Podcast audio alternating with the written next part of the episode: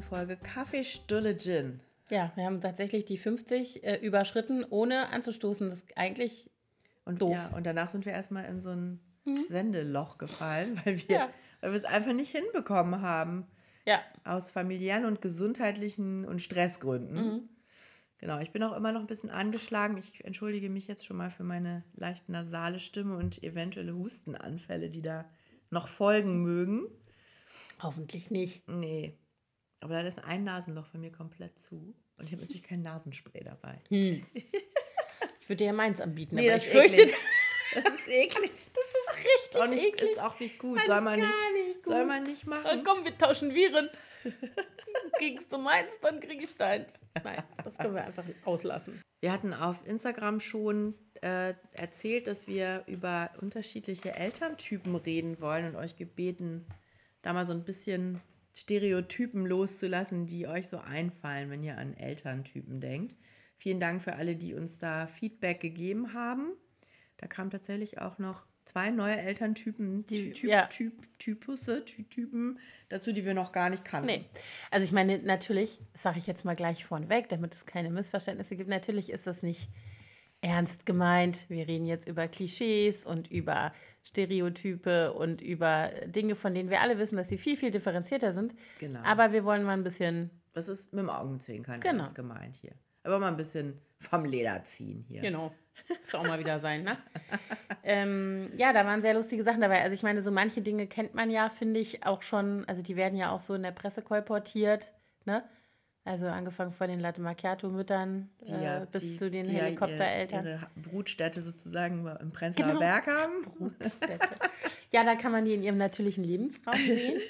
ähm, ich zähle mich ja da auch ein bisschen so dazu. Also ich bin ja auch, also das, dieser, dieses Klischee hat zumindest auf Absolut. mich auch. Wir sind ja, Latte Macchiato ja, das ich ist auch. unser äh, am ehesten zutreffende sozusagen Typus für. Wobei ich, also das hat sich auch ein bisschen gewandelt, seitdem die Kinder größer sind. Ne? Absolut. Also ich Wir waren noch mehr Latte Macchiato Mamas, also ich jedenfalls, als die Kinder noch klein waren und ich noch auf Genau, Spielplätzen abhängen ganz genau. musste. Ja, und eben in Cafés. Also Ja, das ist ja das Ding. genau. Oder eben mit dem, äh, mit äh, dem Latte to go. Coffee-to-go-Becher durch Am die... Kolwitzplatz. Am Kolwitzplatz über den Markt schlendern.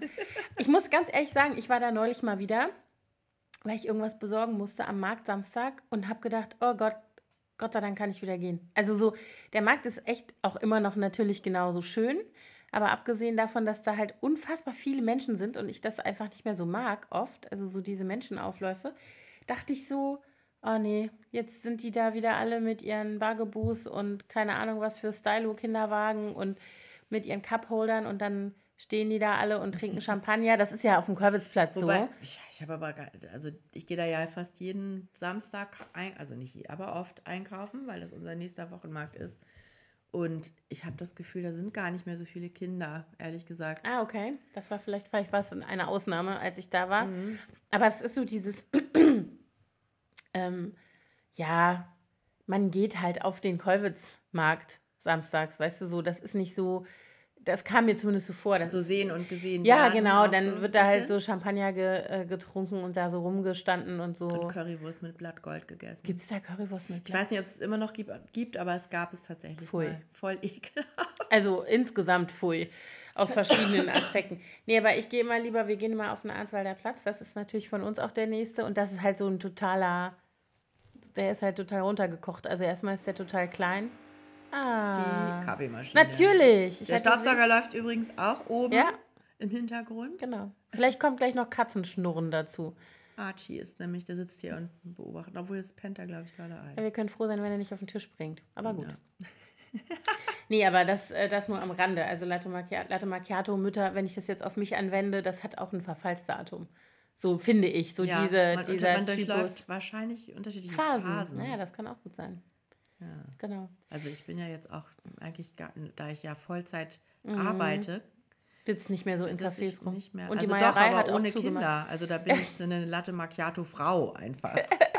Auch schön, ohne diesen. Mutteraspekt. Übrigens, das wollte ich jetzt auch noch sagen, es trifft natürlich nicht, es heißt zwar immer Latte Macchiato Mütter, aber ich sehe genauso viele tatsächlich hier bei uns Väter. Mhm. Also wenn ich zum Beispiel zum, zum Laufen in unseren nächsten Park hier gehe, in den Volkspark Friedrichshain, ich sehe Ich würde mal sagen, also es gibt immer diese Laufmama-Laufgruppen. Das sind natürlich alles Mütter mit sehr kleinen Kindern, mit Kinderwagen, also Babys.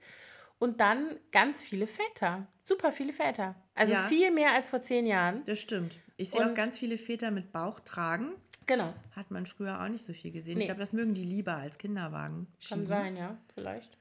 Auf jeden Fall, da habe ich nur, deswegen, ich sage das nur, weil ich finde, das sind eben so Eltern, nicht unbedingt Muttertypen, sondern Elterntypen, ne? Genau, es bezieht sich ja auch auf die Väter.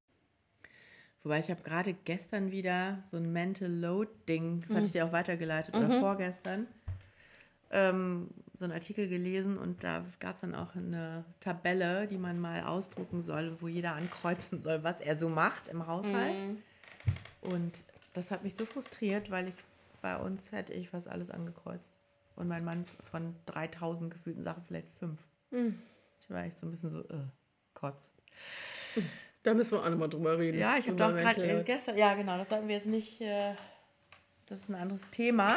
aber leider sind es eben immer noch hauptsächlich die Mütter, die Ja, sich um die Kindererziehung und alles, was damit zusammenhängt, kümmern ja. und bei den Kindern sind. Genau. Stimmt. Aber trotzdem wollen wir die Väter in dieser Folge nicht ausschließen. Nö, Latte Macchiato trinken können die auch, wa? Und auch sonst alle, alle anderen Stereotypen bedienen, die es so gibt. Den Wochenendvater, darüber habe ich auch schon mal was geschrieben, das passt dazu. Ja, stimmt. Äh, dass das diese Väter sind, die dann samstags zum Fußballtraining gehen mit den Kindern oder eben auf dem Markt, hatten wir ja auch gerade schon das Thema. Und ähm, äh, ja, halt solche, aber das sind halt nicht die Väter, die, weiß ich nicht, ne? Das sind halt so die Wochenendväter, die die Wochenendaktivitäten machen und unter der Woche halt nicht so greifbar. So einen habe ich ja. Ja. Allerdings äh, ist der immer, wenn der da ist, bringt er sich halt immer voll ein. Da haben wir auch schon mal drüber gesprochen, glaube ich. Dann fast schon in einem Maß, das mich dann in meinen Kreisen stört, in meinen Abläufen. Aber äh, Aber darüber solltest du dich sehr freuen. Ich glaube, das ist, Das stimmt. Äh, das ist schon außergewöhnlich.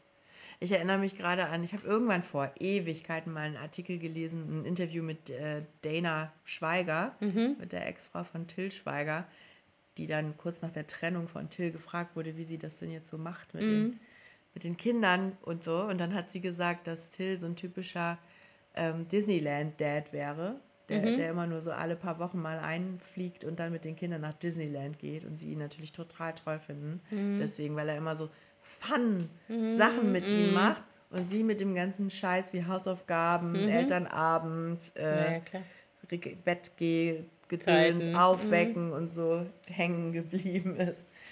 Ja. Dann, Happens to the best of us. I know. Ja. Aber Elterntypen. Genau. Also Disneyland-Vater und Wochenendvater haben wir jetzt schon abgehakt. und Helikoptereltern haben wir. Die Helikoptereltern. Helikoptereltern. Fangen wir doch mal mit dem bekanntesten Elterntypus an. Ich finde das ja wirklich immer, also ich meine, es gibt ja tatsächlich diese extremen, ich sag mal, ängstlichen, vorsichtigen oder auch überbehütenden Eltern. Ja. Also wenn ich dann solche Sachen höre, dass es tatsächlich Eltern gibt, die äh, ähm, in den Vorlesungen ihrer Kinder noch mitsitzen, weil sie den Professor mal kennenlernen wollen an der Uni oder so.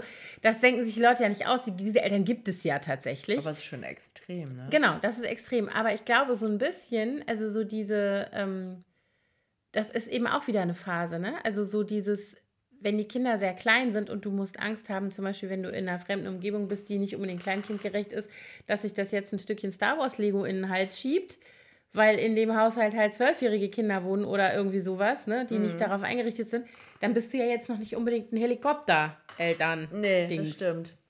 Aber, aber es gibt wirklich Leute, die da so ganz extreme Ängste haben, ne? Und die immer so, ah, Vorsicht.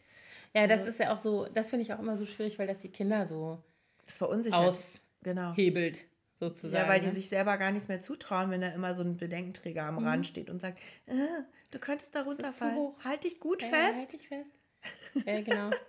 ja, ich finde das, ich find das immer so schwierig. Ne? ist immer die Frage, wie drückst du es aus? Also die Angst, dass ein Kind vom Klettergerüst fallen könnte, wenn es da zum ersten Mal hochsteigt, die haben, glaube ich, das können, glaube ich, alle Eltern nachvollziehen. Mhm. Zumindest den Gedanken, dass man den hat. Ähm, die Frage ist halt nur, wie man dann damit umgeht, mit Ja. der eigenen Angst. Ich meine, ich kann, ich bin auch eine ziemlich ängstliche Mama, aber ich habe, ich versuche dann immer mich zurückzuhalten, aber ich habe ja so erst als, als Erwachsene oder als, als Mutter eigentlich so ein bisschen Höhenangst entwickelt. Und ich habe zum Beispiel, ich hatte ja so richtig fast eine Panikattacke, als wir mit den Kindern am Grand Canyon waren und mm. die da an dieser Kante da so rumgehampelt haben. Das könnte ich auch nicht ertragen. Und ich, ich meine, das sieht natürlich auch, wenn du so ein paar Meter entfernt bist, sieht es aus, als würde es direkt hinter der Kante so 1000 Meter tief gehen. Meistens ist der dann noch so ein bisschen Geröll und dann geht es erst runter. Ja, aber. Aber trotzdem, ich, ich, ich hab, die konnte da gar nicht hingucken. Ich war die ganze Zeit so. Oh, oh, oh. Und ja, ja. dann irgendwann musste ich richtig heulen vor mhm. Angst. Und ähm, aber da waren die ja schon sogar größer. Mhm. Also da waren die ja nicht mehr klein. Ja, aber ich glaube, so die Angst um die eigenen Kinder, das geht nie weg. Also auch nee. wenn die, dass du denkst, also jetzt nicht, nicht so irrationale Sachen wie, wenn die in den Flieger steigen, habe ich Angst, dass sie abstürzen. Das nicht. Aber so eine konkrete Situation wie, die hampeln an der Kante von einem Abgrund rum, ja. das schon. Also ich glaube, da würdest du dich auch bei einem erwachsenen Kind, regst du dich da noch auf. Also. Dann würde ich mich sogar auch bei meinem Mann auf. Ja, genau. Eben. Also ich glaube, Wenn der das, da rumhampelt. das ist sowas. Ja. ja, also ich glaube, äh, ich, ich erinnere mich an eine ehemalige Nachbarin, die ähm, gleich alte Kinder hatte wie ich und die mega, mega, also ängstlich ist schon gar nicht das richtige Wort mehr. Also ich weiß, dass wir, eigentlich fanden wir uns spontan sympathisch und wir haben uns dann so auseinander ähm, oder voneinander entfernt dann, obwohl wir uns sympathisch waren, weil dieser Umgang mit den Kindern so verschieden war. Ah, weil ja. ich eher so laissez-faire war, also mit so Sachen, weißt du, wo ich dann gedacht habe, okay, äh, die müssen, zum Beispiel hat die große zum siebten Geburtstag, glaube ich, ein Schnitzmesser gekriegt. Und zwar ein Schnitzmesser für Kinder. Also jetzt, Mit ich habe der kein, genau, also ich habe der jetzt kein Schweizer Taschenmesser, wo, was man einklappen kann, wo man sich, also weißt du, so, wo ja. du sagst, okay, das ist ja echt nichts für ein siebenjähriges Kind. Ähm, aber das war ein Schnitzmesser mit so einer festen Lederscheide, was, was sie gut handeln konnte. Sie durfte das nur in Gegenwart von Erwachsenen so. Also das war alles mit Regeln sozusagen abgeklärt. Und dann kamen deren Kinder, die haben irgendwie auf der Straße gespielt und die waren bei uns im Garten. Und dann ist sie total ausgeflippt, weil die dann da gesessen haben und mit einem Schnitzmesser geschnitzt haben an einem Stock. Und ich war dabei. Also es war jetzt nicht, dass sie damit irgendwie rumgelaufen sind oder so. Und die hat dann wirklich ihr Kind abge... Also die hat das mitgekriegt irgendwie oder das Kind hat das erzählt, ich weiß das nicht mehr. Und dann durfte das nicht kommen. Also so, wo ich dachte, krass, also das, das finde ich ist nochmal so eine Ebene die, die konnte ich überhaupt nicht nachvollziehen. Also zu sagen, okay, ähm, finde ich ein bisschen schwierig, bist du denn da dabei? Also weißt du, sowas nachzufragen, okay, ja. aber dann zu sagen, nein, also dann kannst du da nicht mehr äh, hingehen, so ungefähr. Das ne? Krass. Das war richtig krass. Zumal Und, Kinder ja auch den, ich meine, die, die war ja jetzt auch nicht vier. Nee, ne? nee, genau. Und die müssen ja auch den Umgang mit sowas ja. lernen. Eben, das ist eben auch meine Haltung dazu immer gewesen. Aber ich habe schon oft festgestellt, dass es eben Eltern gibt, die das nicht aushalten können. So, mhm. diese Ängste dann, dass da was Schlimmes passieren könnte. So. Ja, ich meine, im, im, laut meinen Kindern bin ich ja auch die, äh, die Mutter, die am wenigsten erlaubt und die meiste Angst hat. Ich glaube okay. aber, das sagen alle. Wahrscheinlich. Also bei, da geht es jetzt eher bei größeren Kindern darum, lässt man die alleine nach Hause gehen im Dunkeln mm. und wie lange mm. dürfen die eigentlich draußen sein und so. Mm. Und da finde ich dich extrem locker. Du, ich war auch geschockt. Wir hatten ja letztens dieses Freundin-Wochenende mhm. und da hatten wir haben ein paar Kinder, die ja so gleichaltrig sind und als wie dann, unterschiedlich das Wie unterschiedlich das war, ja. als sie dann die äh, eine erzählte, dass ihr 15-jähriger Sohn äh, viel kürzer raus darf als meine 12-jährige Tochter. Da habe ich auch gedacht, ups. Mhm. Aber er ist auch ihr Ältester und mhm. ähm, ich bin ja durch das ganze Thema schon einmal durch. Vielleicht wird man dann auch entspannter. Klar, das glaube ich auch. Also wenn du schon zwei Kinder hattest, die nicht vom Klettergerüst gefallen sind, obwohl du sie hast alleine klettern lassen, dann bist du beim dritten definitiv entspannter. Aber auch da, also ich habe ich hab zum Beispiel nach zwei sehr vorsichtigen Kindern ein draufgängerisches Kind gekriegt. Mhm. Also meine Kleinste konnte laufen, bevor sie, also vor ihrem ersten Geburtstag, die beiden anderen Monate später und die waren beide so, dass die schon reden konnten mhm. und äh, irgendwie so ja, der Kopf konnte dann auch schon laufen, nicht nur die Beine. Und das war ja. bei der Kleinen überhaupt nicht so. Die ist einfach losgerannt. Und die hatte Brüchen am Anfang, die sah aus. So, und da war ich, da war ich überhaupt nicht drauf vorbereitet, ne? Weil ich die zwei anderen waren so, die Beine konnten nicht nur alleine laufen, sondern auch der Kopf konnte laufen. Und bei der Kleinen war das nicht so. Das ist aber unseren genauso. Die große ist mit 16 mhm. Monaten oder so gelaufen, die kleine mit 11. Also, das war auch ein bisschen anders. Die ist überall gegen gedengelt, hat mhm. sich dauernd irgendwas gebrochen und mit der war ich ein paar Mal im Krankenhaus. Mhm. Aber ich glaube, es ist auch so ein bisschen äh, die Frage, wie man selber groß geworden ist, ne? Wenn du vielleicht äh, Eltern hattest, die dich auch eher ermutigt als äh, irgendwie eingeschränkt haben aus ihrer eigenen Ängstlichkeit heraus, dann bist du vielleicht auch selber so, oder? Als Eltern. Bist mit Sicherheit. Das also, und es ist vielleicht auch eine Generationsfrage. Ne? Unsere Eltern sind total anders aufgewachsen. Mein Schwiegervater erzählt immer, dass sie auf irgendwelchen Trümmergrundstücken in Leipzig gespielt haben. Und da hat natürlich niemand helikoptert, weil hatte ja keiner Zeit für. Ja. So, ne? Wenn was passiert ist, ist was passiert. So. Und bei uns war das ja auch natürlich nicht vergleichbar, aber trotzdem. Also ne, ich bin von der Schule gekommen, habe Hausaufgaben gemacht, bin rausgegangen. Ja. Und ich bin ja so am Stadtrand groß geworden. Und bis ich wusste, ich muss abends um sechs oder so, keine genau, Ahnung, so zu Hause sein. Und dann sind wir auf Bäume gestiegen, wir haben uns in Durch irgendwelche... Die Maisfelder. Ja, ganz genau. Und hatten ständig irgendwelche kaputten Knie. Und wir haben zum Beispiel das äh, im Nachhinein, wir haben solche... bin, äh, meine Eltern haben so, hatten damals gerade gebaut und das war so ein Neubaugebiet, so ein Bauabschnitt. Mhm und dann ganz viele neue Häuser entstanden sind. Und entsprechend waren da überall Baustellen und äh, so Löcher, wo dann demnächst, also so, ne, so für mhm. Fundamente mhm. ausgehoben war und so. Und da sind wir überall drin rumgegurkt. Ja, ne? ist so lustig, ja. Ich muss immer, wenn ich diese, die Kinder vom Möwenweg höre, mhm. das ist auch so ein bisschen, wir waren die Kinder vom Nerzweg. Und bei uns, wir haben dann irgendwelche Planken über die Keller, die genau. schon fertig waren, gelegt ja. und sind darüber balanciert ja. und so, wenn meine Mutter das gesehen hätte. Ja, eben, aber das hat halt keiner gesehen. Nee. Die waren halt irgendwie die, beschäftigt, die haben gearbeitet, die haben keine Ahnung was, ne? Und das war einfach eine andere Zeit. Und ich meine, ich habe mich witzigerweise letzte Woche mit einem Taxifahrer darüber unterhalten, mit dem ich äh, fuhr. Ähm, und der einen Anruf kriegte von seinem Sohn, der irgendwie sagte, sein Kumpel ist wieder da. Dann hat er mir das erzählt, sagte er, ja, Gott sei Dank und so. Und dann hat er mir das erzählt und sagte, die sind von der Schule gekommen und dieser Junge ist der Einzige, der, also nicht sein Sohn, sondern dieser Kumpel, der kein eigenes Telefon hat. Und der ist dann mit irgendeinem anderen Freund, die sind noch zum Sportplatz und haben da noch, was weiß ich, Fußball gespielt. Und die waren irgendwie so zwölf auch. Ja. Und dann ist die Mutter total ausgeflippt, weil der nicht nach Hause kam zur verabredeten Zeit. Und dann haben die halt alle, also die sind halt alle, ich meine, gut, wir sind auch mitten in Berlin, also vielleicht muss man das auch nochmal ein bisschen differenzierter sehen. Aber der sagte, das ist halt dann jetzt so, dadurch, dass halt alle ein Handy haben. Ja. Und man jederzeit theoretisch erreichbar ist und auch man jederzeit theoretisch nachvollziehen kann, selbst wenn man nicht miteinander spricht, wo dieses Telefon sich gerade befindet, ist natürlich jemand, der ohne Telefon rumläuft und keiner weiß, wo der ist, ist sofort ein Fall für die Alarmstufe rot, so, ne? Na, wobei da, die Eltern ja offensichtlich sich ja, bewusst entschieden haben, dem Kind keinen Telefon Ja, ja, genau. Also keine Ahnung, die Hintergründe weiß ich jetzt nicht. Aber der war dann auch so, dass er gesagt hat, er wäre eben auch im Dilemma und wüsste manchmal nicht so richtig. Ne? Was mhm. kann man erlauben, was kann man nicht erlauben? Was ist denn auch schon zu viel Kontrolle?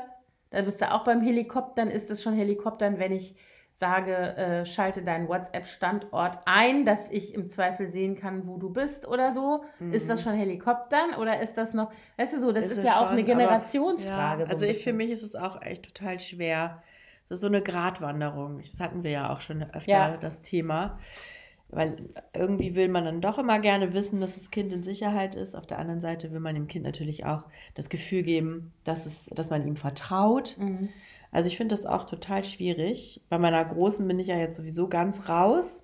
Und bei der Kleinen habe ich jetzt manchmal das Gefühl, vielleicht unterstelle ich ihr das auch nur, dass sie ihr Handy ausschaltet und dann ruft sie mich aber von dem Handy irgendeiner Freundin an und sagt, mein Akku ist leer, du, über, mhm. du erreichst mich jetzt über Düdelü.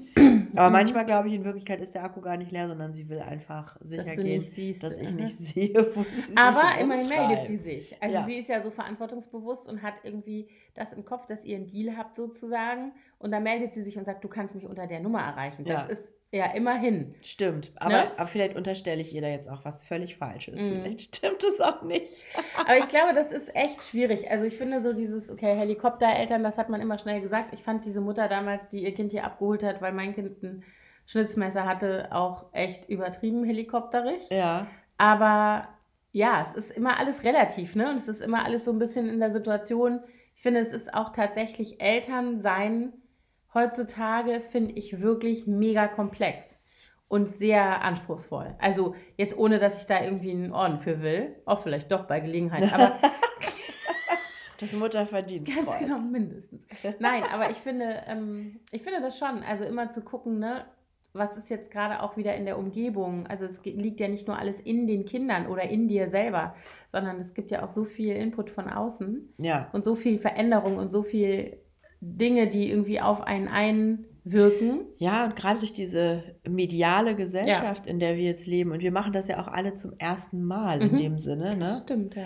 Das ist, äh, also vor allen Dingen auch jetzt mit diesen ganzen Medien, die die Kinder haben und die mhm. Möglichkeiten, die die Kinder dadurch auch bekommen. Ich finde auch. Das ist so komplex ja. und so ein riesengroßes Angebot von Informationen. Mhm ich finde es wirklich überwältigend, auch für die Kinder. Ja, genau, für die Kinder. Und das habe ich, wir hatten gerade so ein Gespräch äh, die Tage, weil meine Kinder haben ja alle Telefone inzwischen. Also bei uns ist das magische Alter 10 gewesen, dass sie mhm. ein Mobiltelefon hatten. Und inzwischen sind es auch alles Smartphones unterschiedlicher Qualität mit unterschiedlichen Möglichkeiten. Ja. Und wir beschränken aber bestimmte Inhalte bei den Kleinen. Ja. Und ähm, die haben aber alle zum Beispiel Spotify weil sie darauf ihre Musik und auch Hörspiele und so weiter, mhm. die Kleine hat total viel äh, Hörbücher. So, jetzt kommt mein Sohn und singt irgendwie das, einen Song von, ich glaube, es ist Sido, wo es die ganze Zeit nur auf die widerlichste Art und Weise sprachlich um Geschlechtsverkehr geht. Ich möchte jetzt die Vokabeln hier nicht wiederholen, ja. aber die sind wirklich, wo ich zusammengezuckt. Das kannst du. Kannst du kannst du auch filtern? das filtern, aber dann ich kannst du nur noch Bibi Blocksberg hören. Also der ja. Filter ist, glaube ich, ich meine, diese ganzen Rap-Songs sind ja ja, aber der ist. on my dick und so. Ja, aber das ist schon, also das hier ist schon, da habe ich wirklich die Ohren angelegt. Und dann kam der hier an und hörte, also das lief so, ich dachte, mal, was ist denn jetzt los, ja?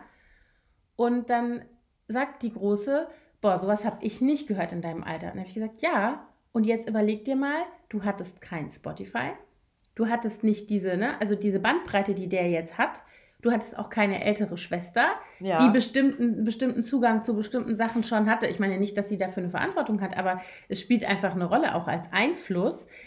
Das kannst du halt nicht simulieren. Du kannst nicht diese Blase simulieren. Ich kann nicht die Kinder nehmen und kann mit denen irgendwo hingehen auf eine einsame Insel, bis die Pubertät vorbei ist. Das funktioniert ja auch nicht. nee. Und, und, wenn du das machen Netz. würdest, wären sie danach auch nicht fit für die Welt. Eben, sozusagen. absolut nicht. Aber das ist halt sowas, wo ich dann immer denke, es ist wirklich viel zu verarbeiten. Und es gibt so viele, in Anführungsstrichen, Baustellen und Orte, an denen du als Eltern gucken musst, reden musst, erklären musst, nachfragen musst, ins Verhältnis setzen musst und so weiter ja. und so fort.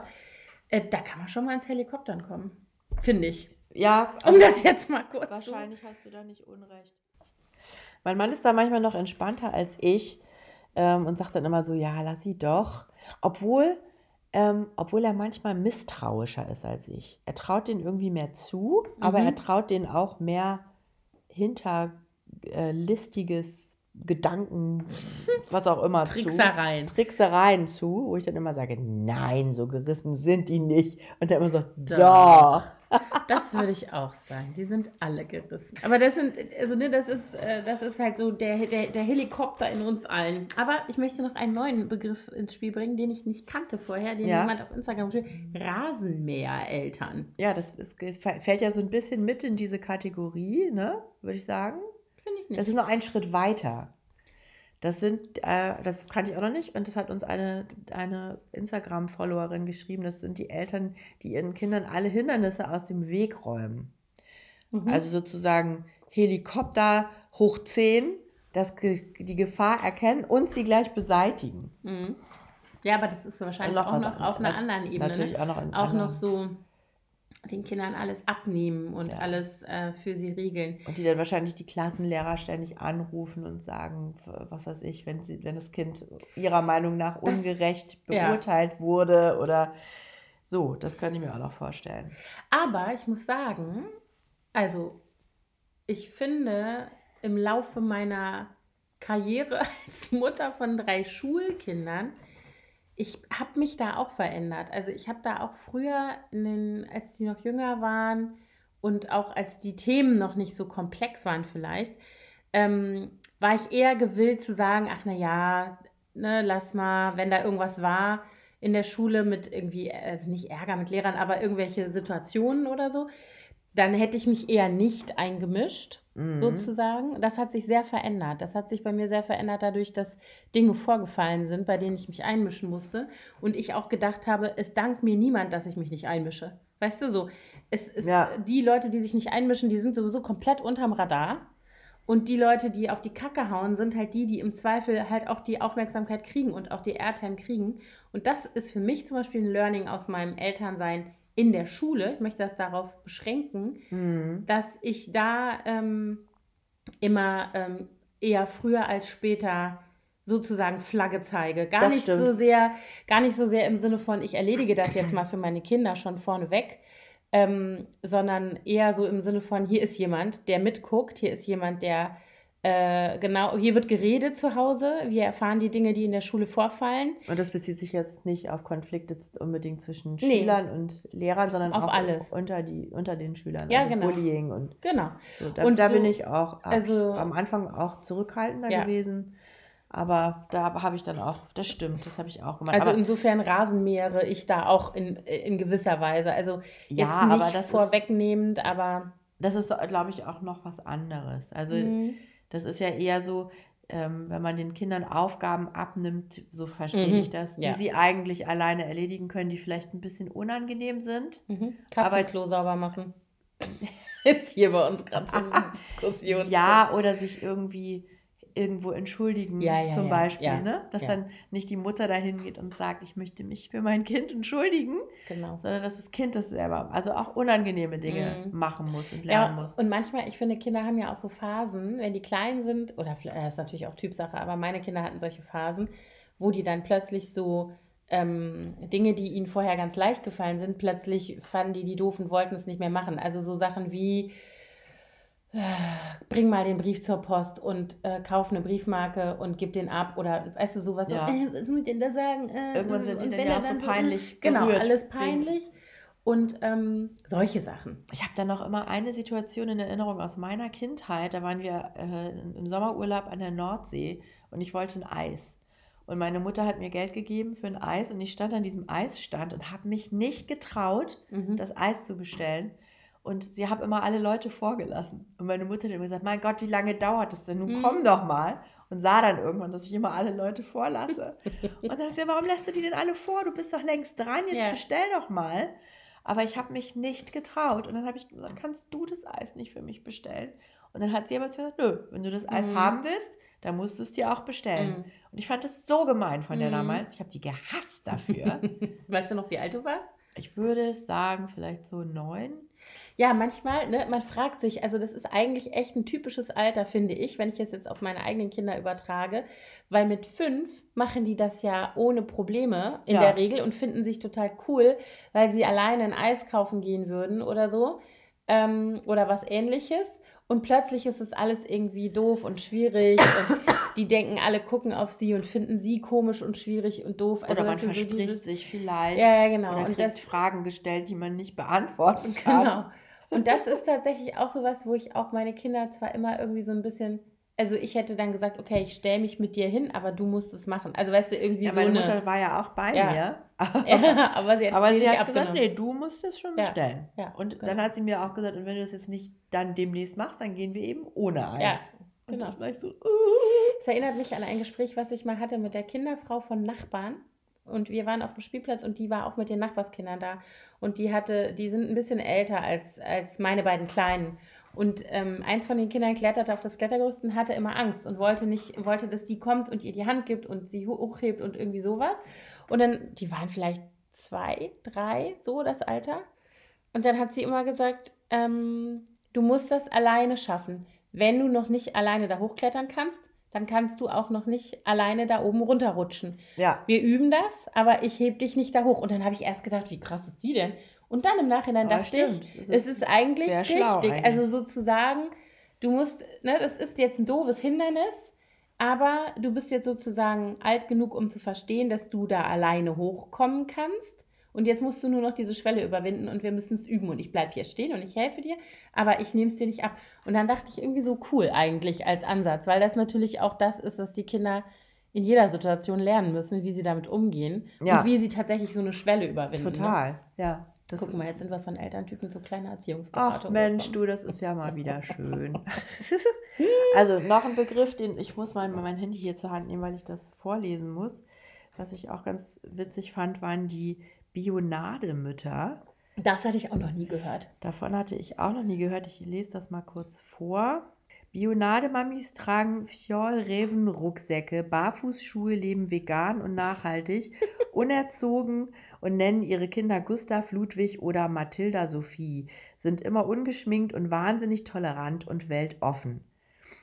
Äh, Die Dame, die uns das hier geschrieben hat, schreibt dann allerdings auch, alles an sich halb so wild. Einige dieser Dinge treffen auch auf mich zu und können sehr sympathisch und liebenswert sein, manchmal aber auch anstrengend werden. Aber so ist es ja mit allen Dingen. Also Barfußschuhe. Barfußschuhe, tut mir leid, ich bin da, raus. Das ist genau wie Liegefahrräder. Ja, Liegeräder Wenn ich das sehe, nee, ist bei nein. mir der Ofen aus. Das geht mir genau. Das geht gar nicht. Also ich, ich bin dann immer so hin und her gerissen. Ich bin ja von Grund, also von Grund auf ein toleranter Mensch und denke mir immer so, bitteschön, macht, was ihr wollt. Also auch mit diesen Barfußschuhen. Ich habe nur so ein Zehenthema, ne? Ich, Ach ja, du hast ja dieses Fußthema. Fußthema. Und dann sehe ich quasi die Zehen ja trotzdem, auch obwohl die nicht, Ja. obwohl die nicht nackt sind. Ja. Und das ist mein persönlicher Spleen, dass ich das nicht so gut haben kann. Aber Liegendräder im Berliner Stadtverkehr regen mich so auf. Ich habe gestern auch äh, ein kleines Run-In mit einem Liegefahrradfahrer gehabt, der, den, den ich nicht gesehen habe, weil Natürlich der so nicht. flach neben klar. meinem Auto Ja. fuhr und ich die Tür aufgemacht Mhm. habe und plötzlich war der da Ja. und hat mich, es war noch genug Platz und der hat mich total angepupt. Mhm. Und der hatte, das habe ich auch noch nie gesehen, der hatte an seiner Seite wie so eine Stange, das war wie so ein Stoßfänger, links Mhm. und rechts um sich herum wie so ein Käfig Mhm. damit ihm nichts passieren kann.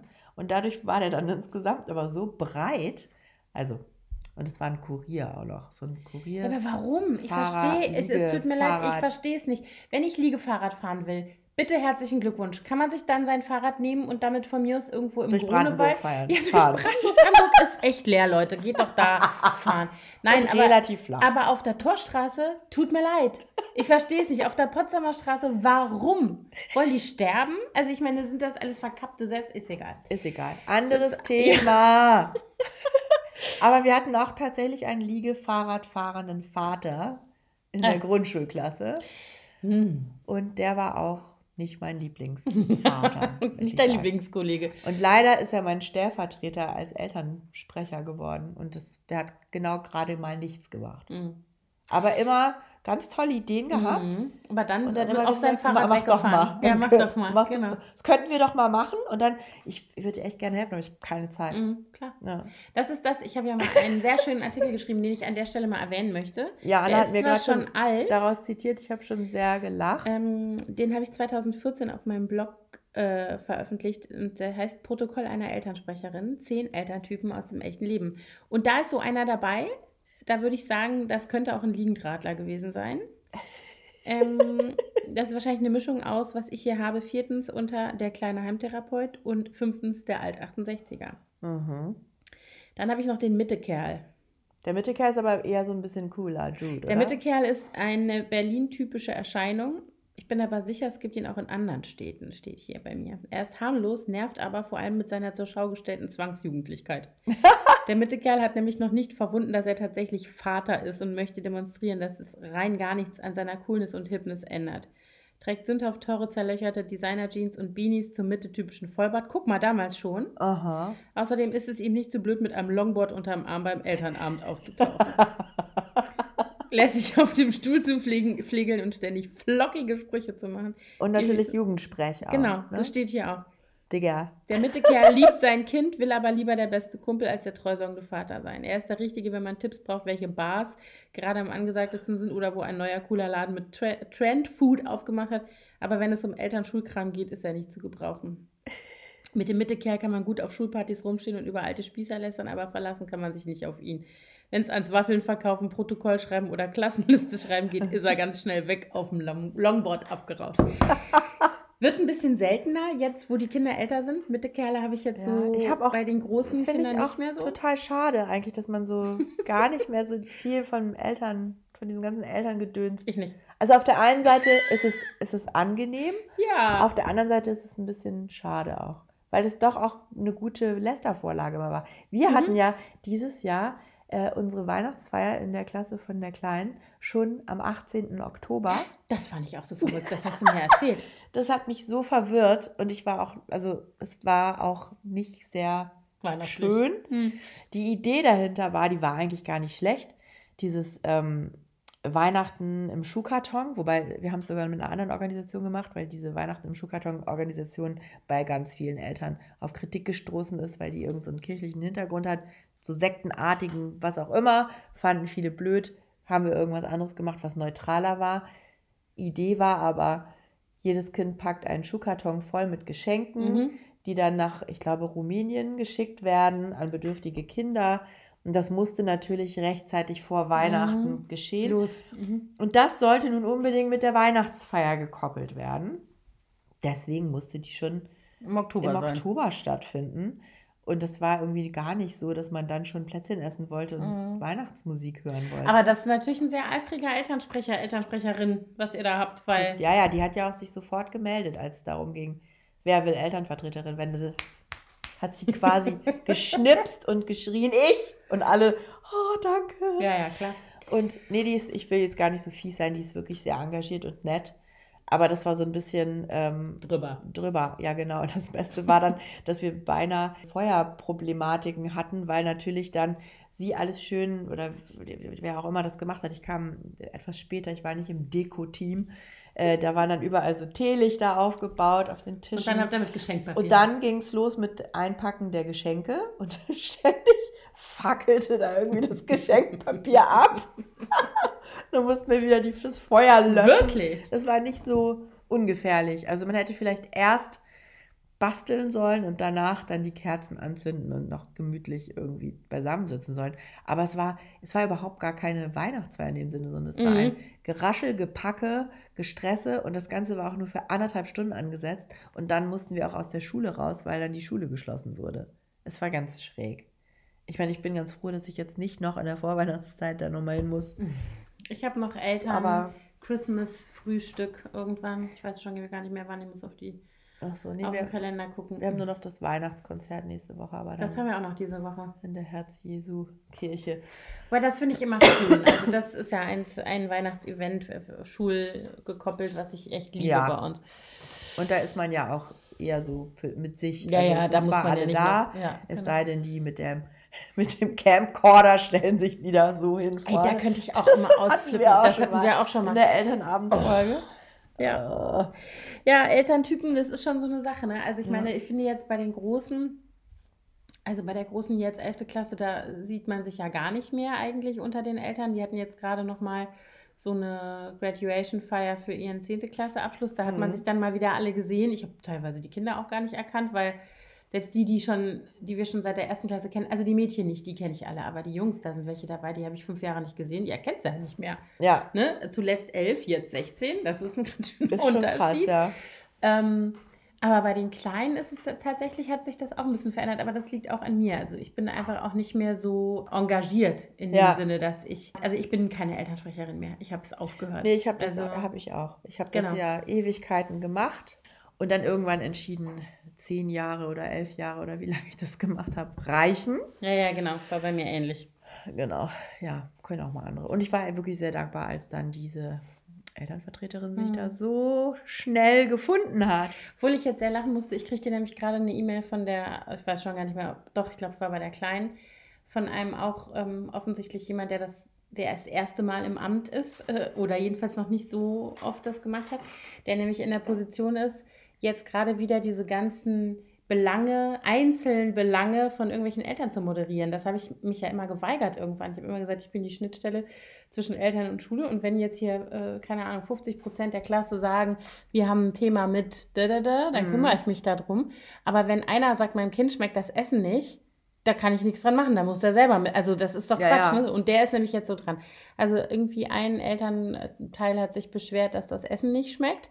Und er macht jetzt eine Umfrage unter den, will jetzt, dass alle Eltern sich dazu äußern, wie sie finden, dass ihre Kinder das Schulessen mhm. finden. Wo ich dann, ich bin raus. Da habe ich keine Zeit für. Naja, wobei, wenn er dann mal einmal in die, Runde fragt und dann ganz viele sagen, es ist scheiße. Viele sind ja auch so, so äh, desinteressiert und mm. so mhm. lethargisch. Ja, ja, das sowieso. Und das finde ich dann eigentlich ganz gut, wenn, wenn man also mal also Sachen also anstößt. Essen ist auch wirklich, oh. das Schulessen ist immer Thema. ein Thema gewesen. Ja, aber wir hatten tatsächlich auch schon so Situationen, wo ich äh, da ähm, in so einem, das war glaube ich sogar ein Elternvertretertreffen Das war gar nicht irgendwie, also Elternabend, sondern die Elternvertreter schon, also schon die Auswahl.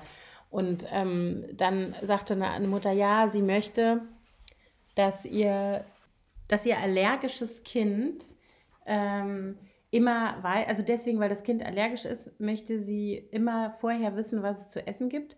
Und der Speiseplan für die Woche wurde immer erst montags morgens um 8 oder sowas veröffentlicht, weil der Caterer den dann erst bereitstellt. Und ja. die Schule hat dann schon weil der Caterer den, äh, das ist ja nun mal ein Berliner Caterer, also hat die Schule den Speiseplan schon immer übersetzt auf Deutsch, damit er in zwei Sprachen. Aber das ist doch schon länger her, oder? Auf der Homepage das ist, kommt genau. Mir bekannt vor, die Story. Genau. Und dann wurde es hochgeladen und dann hat die sich ernsthaft beschwert, dass es zu spät ist. Also sie kann ja dann nicht mehr sich darauf einstellen, was sie dem Kind mitgibt, weil wenn es dann was Allergisches gibt Montag, also was, worauf das Kind allergisch ist, montags, dann so, und dann hat der andere Mutter nur gesagt, also mein Kind ist auch allergisch und das hat halt immer was dabei, was es essen kann für alle Fälle. Ja. Fall erledigt. Aber so die Leute, die so denken, so ihre Privatthemen müssen jetzt irgendwie von allen anderen gelöst werden, gibt es dafür auch einen Namen? Was für Eltern sind das? Das sind die Nabel der Welteltern. Ja, das stimmt, das ist ein guter. Es gibt aber auch noch einen Schlageltern, der ist mir auch im Prenzlauer Berg untergekommen, und zwar sind es die Altprenzlauer Berger also die mm, schon zu mhm. Ostzeiten dort waren. Mhm. Und ähm, die Grundschulklasse, in der meine Große war, die bestand zu einem großen Anteil aus solchen Familien. Und ähm, da hatte ich immer so ein bisschen das Gefühl, dass man so ein bisschen abschätzig von denen, mhm. so als die neu zugereisten, ja. betrachtet wurde. Die waren zwar immer nett, haben einen jetzt auch nicht ausgeschlossen, aber haben schon irgendwie mhm. immer sehr stark zur Schau getragen, so wir sind hier mhm. eine Gemeinschaft, ihr seid, wir sind ja schon immer hier. Mhm. Und, und ähm, ihr seid zugezogen. Ihr seid zugezogen, wa? Man ist aber ja hier noch in fünf Generationen zugezogen. Das ist ja, ja, ja, das ist ja das, was ich echt an Berlin, ich liebe Berlin, ich lebe total gerne hier und ich kenne super viele total tolle, nette Berliner. Ähm, solche, die hier geboren sind, solche, die schon seit Generationen hier sind und so zugezogene, wie wir welche sind. ähm, aber das finde ich wirklich ein Problem im Unterschied eben zum Beispiel äh, zum Rheinland, woher ich ja komme, wo du halt in Köln, wenn du in Köln einmal Karneval mitgefeiert hast, so ungefähr, dann gehörst du halt dazu, egal ob du aus Ankara kommst oder aus, äh, äh, ne, aus, aus Düsseldorf. Das, das, das ist eine Ausnahme von, dem, von der Regel. Da ist Schluss mit lustig.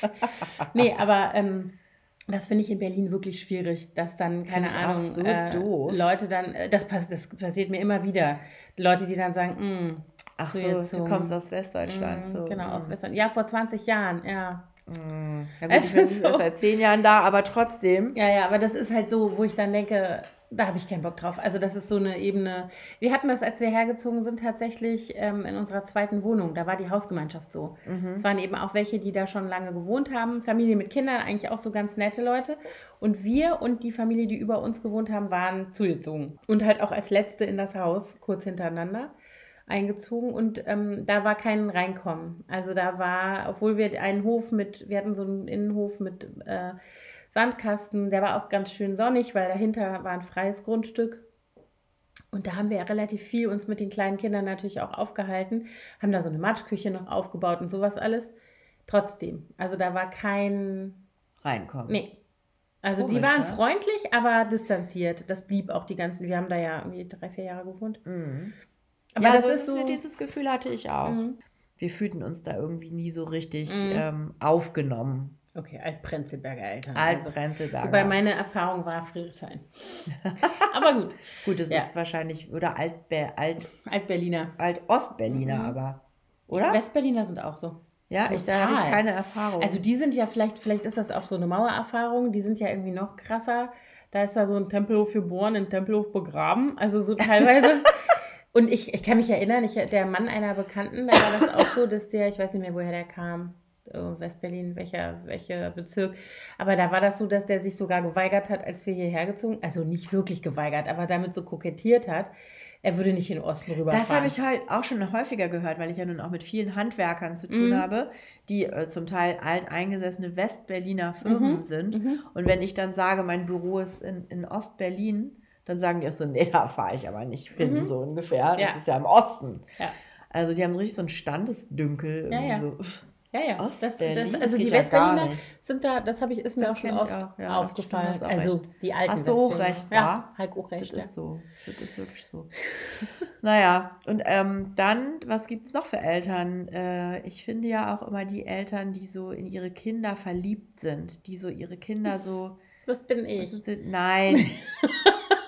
Ich- Wir sind ja alle in unsere Kinder verliebt, aber die, also wir hatten zum Beispiel im Bekanntenkreis meiner Eltern, äh, waren, war ein Paar, die hatten noch nur einen Sohn und die fanden diesen Sohn so unfassbar geil, weil der auch so unfassbar schlau war. Mhm. Und der war wirklich schlau oder ist sehr schlau, aber sie haben damit immer so angegeben. Ach so, Das war so mhm. da wurde sich dann immer schon so ein bisschen heimlich drüber lustig gemacht, weil alle dann immer schon so, ah ja, ja, der ist blitzgescheit, der Bub. Ja, blitzgescheit. Oh, hier, Archie attackiert mich unterm Tisch. Hey, Aus Katz- dem Hinterhalt. Katzen, Katzenattacke. Weißt du, was mir gerade noch eingefallen ist an Elterntypen, ähm, wo du gesagt hast, äh, verliebt und äh, angeben? Natürlich die Eislaufmodis. Ja. Also die ihre Kinder so e- extrem pushen und auch wirklich über so Grenzen gehen. Interessanterweise, dieselbe Nachbarin, die ihr Kind abgeholt hat, weil hier mit dem Schnitzmesser Mhm. geschnitzt wurde, war gleichzeitig eine, die äh, ihre Töchter ähm, nach Charlottenburg, also von hier aus äh, wirklich weit zu fahren, innerhalb von Berlin, zum Ballettunterricht gefahren hat, weil das so eine alte russische Ballettdomina gemacht hat. Und ich möchte, dass sie das richtig lernen. Also das ist halt auch ein bisschen hart, aber da muss man halt irgendwie durch. Also so da war sie dann Verstehe. wieder total knallhart. Wo, das hat mich immer total irritiert, weil ich das auch nicht übereinander gekriegt habe. So diese zwei, ne? Und oft sind das ja dann auch äh, Personen, also ich will es jetzt gar nicht mal auf Frauen begrenzen, es gibt sicher auch viele Männer, die so sind, Mhm. Die selber in dem Bereich nicht den Erfolg gehabt haben, wie sie gerne gehabt hätten. Ja, das kann auch Und sein. dann müssen ihre Kinder das für sie erfüllen, Mhm. diesen, diese, diese Sehnsucht nach Ja, dem ja. Erfolg. Da gibt es so gibt ja dieses Ballett, ja. Eiskunstlauf, ich glaube Reiten ist Reiten auch so ein ist auch Sport. sowas. Also kann auch so ein Sport sein, genau. Dann natürlich bei Männern eher so die, die, die, genau, die ganzen Die Ballsportarten, Vereinsdinger. Also da kenne ich auch wirklich. Hockey, Fußball, Tennis, ja. äh, Da kenne ich auch wirklich so, so äh, äh, Fälle, das war meinem Sohn so im Umfeld ein bisschen. Also es gibt einmal die, die wollen, dass ihre Kinder Sport machen, weil sie einfach gut finden, wenn die Kinder in einem Verein sind, wenn die noch so ein bisschen andere Kontakte haben, wenn die einen Sport machen, gerade die Jungs auch oft, die und dann so sinnvolle Beschäftigung haben. Ja, genau, ganz genau. So, und in sowas auch so, auch so ein bisschen verwurzelt sind. Und dann gibt es die, die so auf Competition sind. Ja. Das sind diese äh, ver, verkappten, ich bin eigentlich Nationaltrainer-Väter, die dann äh, irgendwie äh, die Trainer ihrer Kinder in den, in den Wahnsinn treiben, weil sie da immer irgendwie ihre Söhne pushen und der muss doch jetzt mal spielen, der sitzt doch schon wieder auf der Bank und was weiß ich was alles. Ähm, Oder die dann selber auch noch Trainer werden bei ihren Kindern. ja, ja, das, ja, stimmt, das gibt es ja auch noch. Aber ähm, wo dann eben immer die Frage ist, macht das den Kindern eigentlich noch Spaß oder worum geht's gerade? Ne? Also das finde ich ist ja immer so, solange die Kinder da Bock drauf haben und sich freuen, ist ja Ist alles, gut.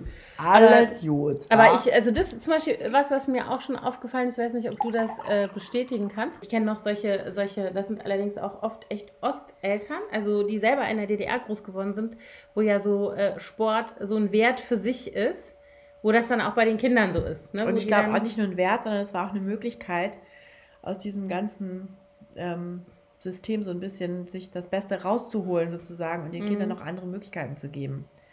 Also die konnten Mhm. dann ja äh, an der Olympiade teilnehmen und in andere Ja, ja, Länder stimmt. reisen, so ja, ungefähr. Aber das ist mir schon oft aufgefallen. Da sind die auch, also da äh, für Generationsgenossinnen von uns mit Kindern, da sind die Kinder oft, die werden ganz anders nochmal, finde ich, so auf dieser sportlichen Seite gepusht als jetzt die Wessi-Kinder. Ist mein Eindruck. Vielleicht stimmt es auch nicht. Das Aber weiß ich nicht. Ich habe das ganz extrem erlebt in Amerika. Da war das Ja, da ist so, das auch so. krass. Mhm. Da gab es bei uns im Ort eine Gymnastikschule, die hieß Gold Star Gymnastics. Und da gab es, die, die haben wir dann irgendwie dann immer nur die Gold Star Moms genannt, die Mhm. dann wirklich immer, die hatten so, so, ein, wie so einen Trampolinpark, wo die dann so Kunstspringen und sowas gemacht haben. Und dann standen die wirklich die ganze Zeit nebendran und haben ihre Mhm. Töchter und Söhne angefeuert und Mhm. good job. Und das war so extrem. Die haben wirklich dann dafür gelebt, für diese ja. Ka- Sportkarriere ihrer Kinder. Ja. Ich kenn, ich, und was da eben auch immer verkannt wird, das sehe ich bei den, viel bei den amerikanischen Eltern bei uns an der Schule, nicht bei allen, aber bei vielen, ähm, dass die davon ausgehen, dass ein Kind, was äh, Sport macht, also was äh, ein Teamsport macht, automatisch äh, sozusagen sozial kompetent ist. Und das ist echt ein Irrtum, weil ich, Ich sehe. muss auch sagen, Also so dieses, nee, aber äh, I don't understand. Also so, wenn dann zum Beispiel so Situationen kommen, dass also irgendwie der eine den anderen irgendwie gequält, getriezt hat oder sowas in der Klasse. Ja. Und dann kommt als Argument immer, ja, das verstehe ich gar nicht, dass der das gemacht hat. Der ist doch so ein Teamplayer. Und da habe ich, mich- hatte ich mal so ein Gespräch mit so einer Mutter, eine ganz nette Frau, ähm, die aber selber natürlich auch so geprägt ist. Äh, und die dann zu mir gesagt hat, ne, ihre Söhne, das würde sie nicht verstehen. Und dann habe ich gesagt, naja, aber die lernen halt auch, weil das immer so auf Competition ist, immer Wettbewerb, immer der Beste. Natürlich sind die, die, die, die, die Dicken nicht in die Mannschaft wählen und die Langsamen und die, die nicht so gut den Ball fangen können. Ja, klar, das machen die im wollen ja Sportunterricht dann genauso, weil die gewinnen wollen. Ja. Das heißt, in dem Team selber ist so lange alles gut, wie da alle diesen Leistungsstandard erfüllen. Und das übertragen auf eine Klasse, in der du ja eine ganz andere Durchmischung hast von Kindern in einem Sportunterricht, ist doch klar, dass das, dass das eben kein Teamplayer ist, weil er ein Teamplayer ist, weil er sozial ist, sondern nur insofern, als dass dieses Team sozusagen irgendwie homogen sein muss, damit Ja, ja, es erfolgreich das ist. stimmt. Wobei das das, kann, kann man natürlich wie alles nicht äh, pauschal Nee, sagen. natürlich nicht, natürlich nicht. Aber das fand ich so, das ist was, was ich da auch gesehen habe, dass die so, also das gehört dazu, dass die Kinder die Teamsportart machen sollen, damit sie halt, ne, so Teamplayer werden. ein Teamplayer werden, aber was das sozusagen dann aus dem Kontext rausgelöst bedeutet, wird dann gar nicht mehr hinterfragt so. Aber was ich auch so krass finde, ist, wenn Eltern so alles schon so vorweg planen für ihre Kinder und Mhm. denen gar nicht die Möglichkeit geben, sich selber als Persönlichkeit Mhm. auf natürliche Art und Weise zu entfalten. Also zum Beispiel das, ich gebe, schick den zum Sport, damit er ein Teamplayer wird. Mhm. Oder äh, in Amerika war es eine Zeit lang total ähnlich, ich weiß nicht, ob es immer noch so ist, das Kind ganz spät einzuschulen, damit er ein Leader wird. Damit er nicht ein kleines Licht in der Klasse ist, sondern damit er eine starke Persönlichkeit ist, die schon dadurch, dass sie älter ist als der Rest der du Klasse, Scheiße. Automatisch eine Leitungsposition in der Klasse übernimmt und ein Natural Leader wird. Das haben uns echt Eltern erzählt, so, no, we're holding our kid back because we want him to be a leader. Und so, what the fuck? Ach du liebe Zeit. Aber das ist wirklich furchtbar. Das ist echt, das ist ja schon, das ist ja schon krank. Habe ich hier in Deutschland auch noch nie gehört. Nee, habe ich auch noch nie da gehört, Gott sei Dank. Nee, hier hast du eher so die Eltern, die sagen, ah, lass uns später einschulen, der soll noch ein bisschen spielen. Ja, Also eigentlich eher das Gegenteil, so ein Genau. bisschen, ne? Ja. Aber also das finde ich dann auch manchmal etwas äh, schwierig, wenn die, wenn man die Kinder nicht sich selber entwickeln lässt. Mhm. Natürlich sollte man ihnen zur Seite stehen, wenn sie Rat brauchen und sie so ein bisschen führen und sie auch gewissen Dingen aussetzen, die vielleicht unangenehm sind Mhm. oder ihnen Vorschläge machen. Aber so den Weg zu planen, so du wirst jetzt hier der Anführer, deswegen Mhm. Naja, vor allen Dingen, es funktioniert ja überhaupt nicht. Das Nee, ist ja nee, nee, eben. Quatsch. Es ist eben nicht jeder Ja. Natural Leader. Ja. Ja. So, ja, noch was? so. Hast du noch einen was? Elterntyp? Ähm, haben wir, ich habe das Gefühl, wir haben was Wichtiges vergessen. Mhm, Ich habe auch das Gefühl, aber mir Also wir haben natürlich auch, ich empfehle an dieser Stelle nochmal die Folgen äh, zum Elternabend zu hören und dann haben wir auch nochmal über äh, strenge oder unterschiedlich strenge Eltern gesprochen. Die Mhm. Folge heißt strenge Eltern. Da haben wir auch unterschiedliche Elterntypen schon mal Wir können ja nochmal verlinken. Also die Laissez-faire-Eltern haben wir jetzt natürlich noch gar nicht gesprochen, denen Mhm. alles so ein bisschen scheißegal ist, die Mhm. einfach alles so, ne, Mhm. die ihren Kindern alles erlauben. Ja, Ähm, aber uns läuft so ein bisschen die Zeit ja, weg, leider gerade. stimmt. Wir hatten nämlich hier zwischendurch ein paar technische Probleme, die Ja, wir hoffentlich jetzt in der Folge nicht so doll hören. Genau, aber unser Mikro ist kaputt gegangen. Ständig hat das die Aufnahme gestoppt und wir mussten wieder neu ansetzen. Ja, Und Hustenanfälle kamen uns auch noch Genau. dazwischen. aber immerhin haben wir eine Folge aufgenommen. Wir sind froh. Wir hoffen, das äh, findet ihr alles ein bisschen unterhaltsam und nicht zu doof.